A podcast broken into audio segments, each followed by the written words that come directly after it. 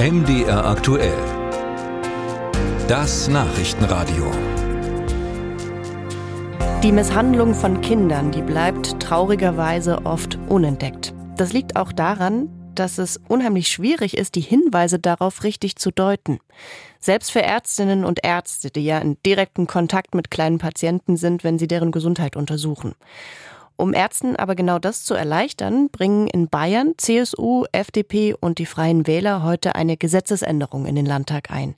Die Idee ist, die ärztliche Schweigepflicht zu lockern, dass sich die Ärzte bei einem Verdacht untereinander austauschen können. Sarah Bötscher berichtet und wirft auch einen Blick hier nach Mitteldeutschland. Ein Mädchen steht vor der Kinderärztin. Sie hat blaue Flecken auf den Oberarmen, klagt über Bauchschmerzen. Auf Nachfrage sagt der Vater nicht, woher die Verletzungen kommen. Ein Fall, der so oder ähnlich in Deutschland häufig passiert. Bernhard Seidenath ist gesundheitspolitischer Sprecher der CSU-Fraktion im Bayerischen Landtag.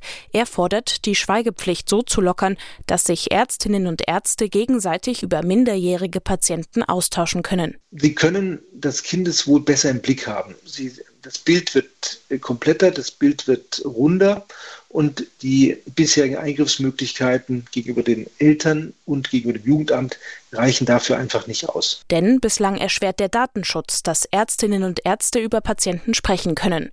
Und sie brauchen dafür eine Erlaubnis der Eltern, die aber oft selbst die Täter sind. Bei einer Meldung ans Jugendamt wollen Ärzte auch wirklich sicher sein, dass eine Gefährdung vorliegt, sagt Seidenat.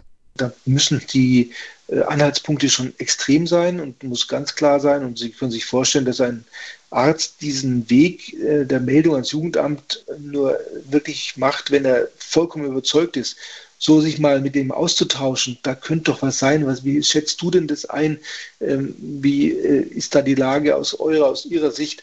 das fehlt und das werden wir jetzt in Bayern schaffen. In Nordrhein-Westfalen wurde die Schweigepflicht schon im vergangenen Jahr aufgeweicht, in Mitteldeutschland noch nicht. Petra Nicke ist Psychotherapeutin an der Kinderklinik des Uniklinikums Leipzig. Sie hält ein Auflockern für sinnvoll, der Datenschutz sei jedoch genauso wichtig. Nicke verweist deshalb auf die sogenannte Kinderschutzleitlinie, die es bundesweit schon länger gibt. Demnach könnten Ärztinnen und Ärzte sich zumindest anonym beraten lassen von sogenannten Insofas, also insoweit erfahrene Fachkräfte die geschult sind äh, bei solchen Gefährdungssituationen. Die gibt es auch bei uns in Sachsen, auch in Leipzig.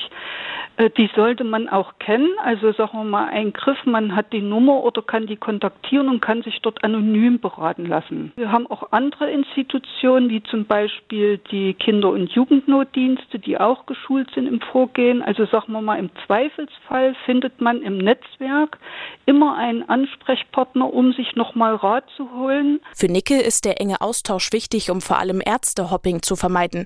Denn viele gewalttätige Eltern würden einfach den Kinderarzt wechseln, um nicht aufzufallen. Wisse man davon als Ärztin, könne man auch schneller reagieren.